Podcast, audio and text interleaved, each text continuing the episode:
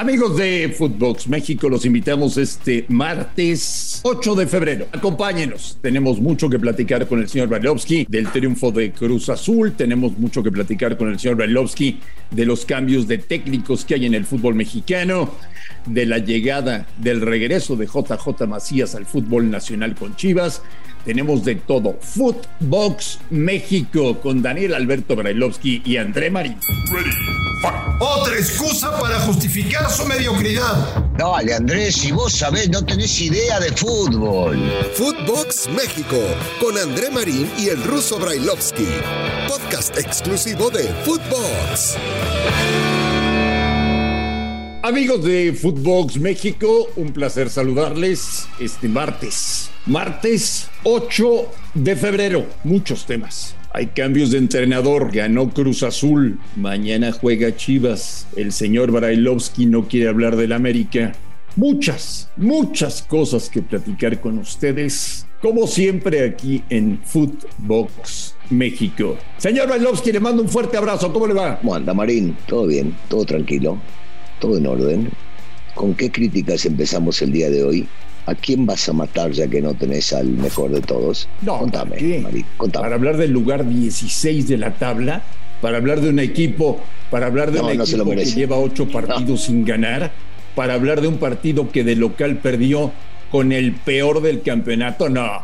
No, no, no, no, no. Hablemos de otras cosas, Ruso. Bueno, está bien, pero también podés llegar a matar a otros o solamente te lo guardás para el mejor. no, no. No. Oye, ¿te gustó Cruz Azul? De ratos, digamos que de ratos. A mí cuando un equipo solamente juega a defenderse por momentos no, no me gusta, pero yo, yo entiendo eh, las circunstancias y lo que hace Juan Reynoso en este caso, sabiendo que se enfrenta a un equipo sumamente complicado y que por momentos no le queda otra. Yo cada vez que, me, que, que cierro los partidos de Cruz Azul como este último del día de ayer, enseguida me viene el recuerdo del partido con Pachuca. Sí, cómo no. que no previo previo a, a- a ganar el título porque eso fue en las primeras jornadas y dijo que de ahí despegaban. Bueno cada vez que veo un cierre como el de ayer es en lo que pienso. Y bueno el técnico sabrá por qué hace las cosas y al fin y al cabo a veces uno dice prefiero llevarme el resultado feo que este llevarme menos de lo que me estaba llevando hasta ese momento Eh, lo que es un hecho individualmente hablando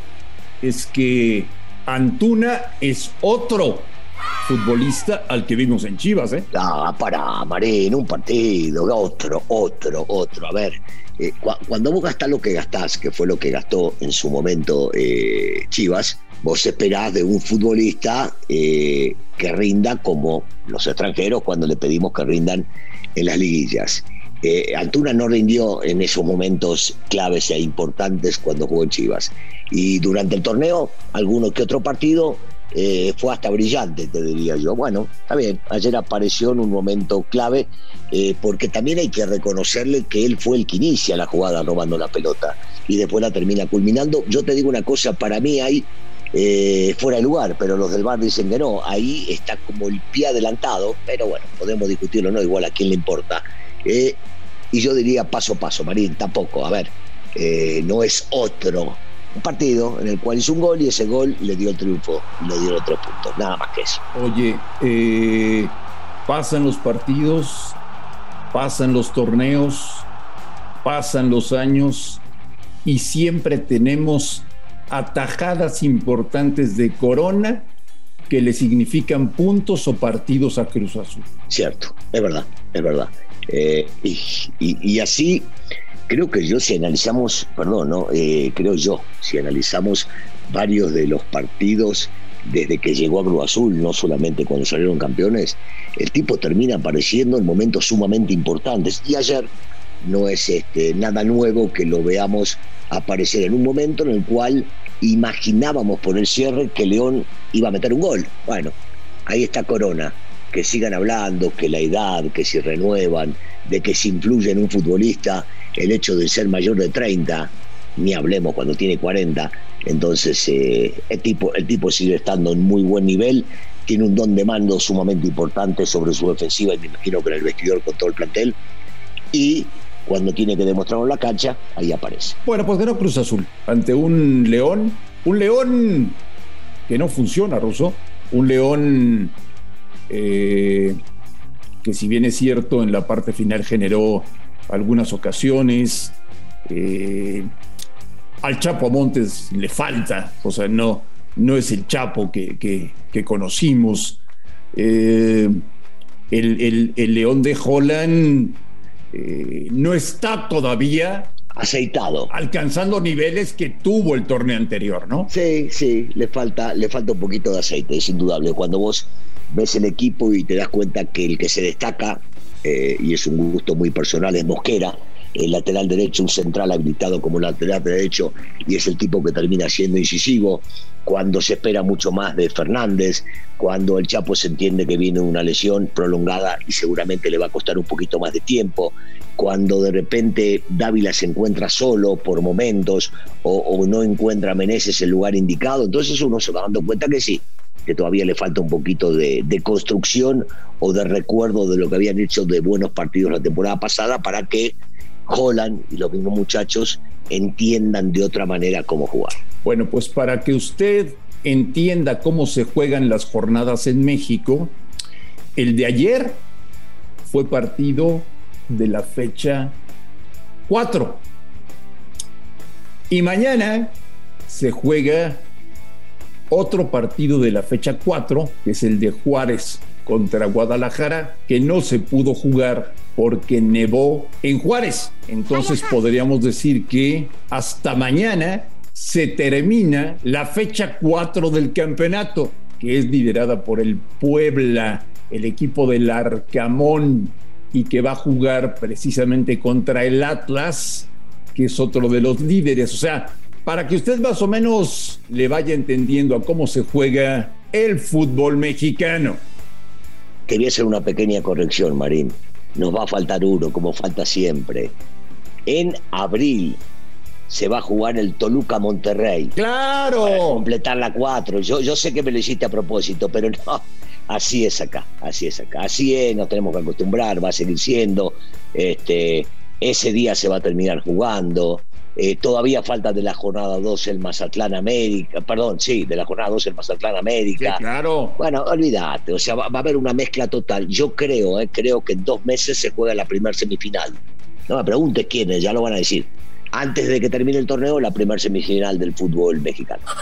Bueno, vamos por partes porque hay cambios de técnicos, señor Barailovsky. ¿Qué le parece la llegada de Jaime Lozano a Necaxa? Me parece que ya a Jaime le correspondía un equipo.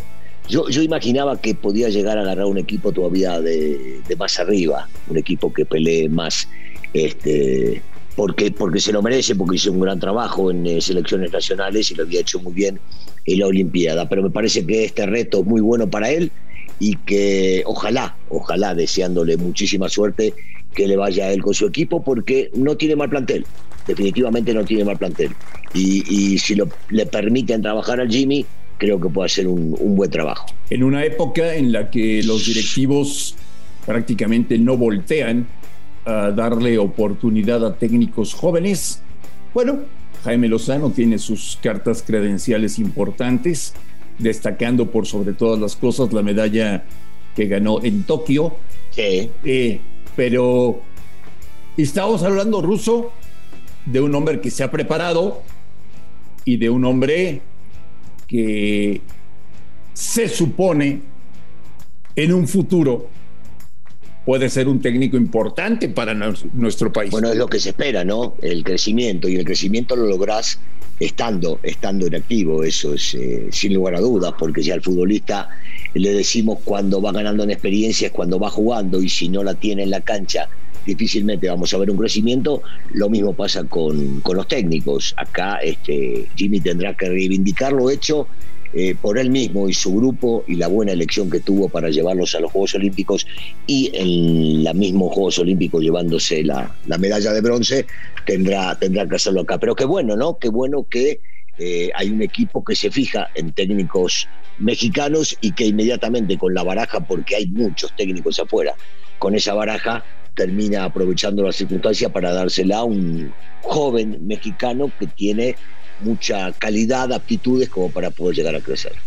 ¿Y qué piensas de lo de Hernán a Querétaro? Mira que yo lo quiero mucho, Hernán, pero tiene un gran representante. o sea, no, no, eh, también tenés que estar bien vinculado para poder llegar a saltar de un lado al otro.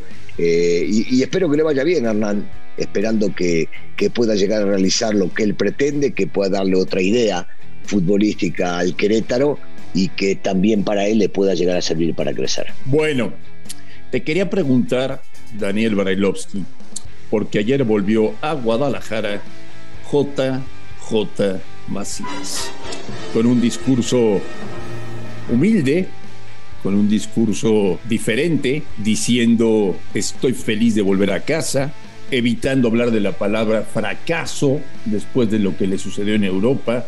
Yo te preguntaría, ¿es un futbolista recuperable JJ Macías en un plantel como lo es Guadalajara? Yo te diría que en cualquier plantel, porque lo conocemos y lo conocemos de cerca fuera de las canchas por su gran mentalidad. Y cuando un futbolista tiene la mentalidad que tiene el chico, es definitivo de que sí, sí, se puede llegar a recuperar. Todo, todo pasa por él, ¿eh? no por el equipo, aunque el equipo deberá entender cuáles son las funciones que cumple él y él deberá entender cuáles son las funciones que va a cumplir en el mismo, pero, pero que es un futbolista que por sus aptitudes técnicas y por la cuestión mental es eh, sumamente atractivo para poder recuperarse, sí, claro, por supuesto que sí. ¿Y lo pondrá Leaño? Mi, mi, mi, mi pregunta es, es, que, es que tú sabes, Ruso, o sea, ya, ya la semana pasada le mandaron un par de pedradas Ponce y Beltrán diciéndole, aquí no necesitamos figuritas, ¿eh? necesitamos gente que venga a meter goles, necesitamos gente comprometida con la institución. Yo no sé qué tan enrarecido está el vestidor con JJ Macías. No, no, no, no, lo entendería tampoco, porque JJ durante toda su estancia en México siempre defendió al futbolista mexicano. ¿Te acordás que fue, e, es de los pocos que salía a decir que a los mexicanos no le dan lo mismo que le dan a los extranjeros? Entonces, me parecería una estupidez, una insolencia de parte del grupo estar en contra de un futbolista que siempre los ha defendido en todo sentido y que claro, esperan de que él llegue para hacer goles, pero por supuesto que sí, para eso están los centrodelanteros, pero que solo se fijen los goles que han hecho en los últimos años cuando él no estaba tan bien, eh, que no le tiren, es la fácil, ¿eh? agarrar y sacarse la responsabilidad y tirársela toda a un compañero, tampoco. Todos tienen que trabajar para ello y JJ ha demostrado en la cancha cuando le ha tocado jugar ya sea en León o en Chivas, que si tiene para dársela a un compañero también se la da, que es un jugador de equipo, que tiene que hacer goles por, porque viste la 9, sí, claro que sí, pero es un jugador de equipo primero. ¿Y tu equipo cómo anda, eh? Y bueno, esperando, esperando este, volver a jugar un partido para inmediatamente hacer olvidar lo malo del comienzo y sobre todo el último partido en el Estadio Azteca. Me imagino que tiene que ver con, con eso lo que deben estar pensando internamente y, no habrá forma de pensar este, de otra manera, Andrés. Hay que salir lo más rápido posible de este bache, le digo yo, en el que se encuentran hoy. ¿Y si pierden en Torreón? Es terrible, terrible, terrible, terrible. O sea, no queda otra que, salir a ganar y ganar el partido, porque vos sabés que empiezan las pirañas a dar vueltas por los alrededores de, de Coapa y seguramente eh, no la deben estar pasando bien internamente, se van a encontrar con un equipo que también viene golpeado y que su cacha es sumamente difícil. Así que, como sea, eh, hay que ir a buscar el resultado y ganar. Señor Bailovsky, que pase un excelente martes. Nosotros aquí platicamos el día de mañana en Footbox México. Un abrazo, Ruso. Abrazo, Andrés. Saludos a todos. A nombre de Daniel Alberto Brailovsky y de André Marín, esto fue Footbox México. Gracias por escucharnos. Un fuerte abrazo y estamos en contacto el día de mañana. Footbox México, un podcast con André Marín y el ruso Brailovsky,